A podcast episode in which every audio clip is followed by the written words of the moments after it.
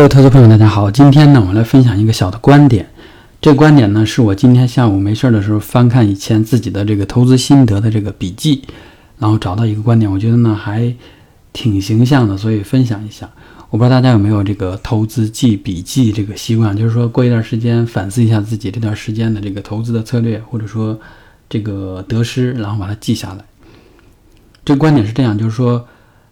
把这个股市投资呢，股票投资做了一个比喻，比作一场游戏。这个游戏呢，本质上是一个捡钱不劳而获的游戏。你要参与这个捡钱的游戏呢，你首先呢要买一张门票。这个门票假设它的面值是一百，你花了一百块钱进到这个场地里面。这个场地里面你可以随便走，这个场地无限大。你走的时候可能会发现前方不远处。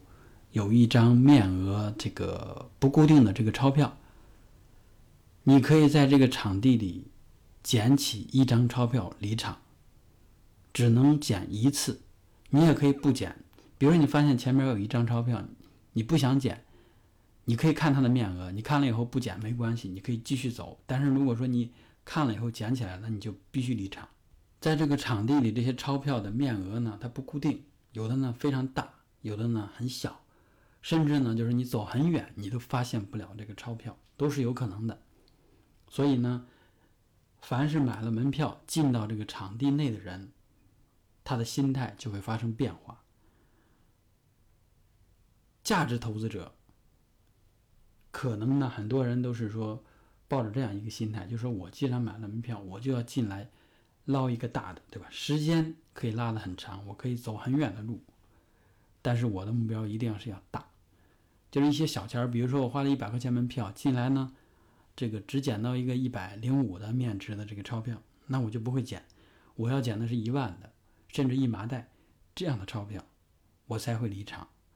而这些这个短线投机投资者呢，或者那些投机的这个投资者，他们的这个心理就不一样，就说我花了一百块钱进到这个场地，我要用最短的时间找到一个。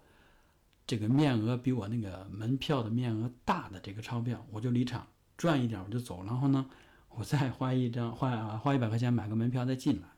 当然呢，也有很多人是就是把这个门票买了以后进来以后呢，左走右走走了很远的路，就发现地上没有钞票可捡，这也是一种这个很无奈的情况。也有很多情况，就比如你花了一百块钱门票，地上呢全是十块钱这个几块钱的这种。或者五十块钱的门这个钞票，你也不想捡。但是有些时候呢，你走了很远，它没有，你又不得不捡。当然，这个比喻呢，其实更多的呢是在突出形象化的去突出股市的这个在盈利和亏损上的不确定性，这一点是比较贴切的。但是呢，股市其实比这个比喻呢更加复杂。比如说，不同的人进到这个场地内。由于他选公司的标准不一样，所以他遇到大面额的钞票的这个捡到这个大面额钞票的概率呢也是不一样的。总结一下，其实这个比喻呢，本质上就是说，股票投资是一种捡钱的游戏，捡钱是一种不劳而获的愉悦，对吧？所以呢，它对于很多人的吸引是很足够大的。但是呢，传统的捡钱呢是靠运气，百分之百的运气。但是在股市里呢，其实是有一些。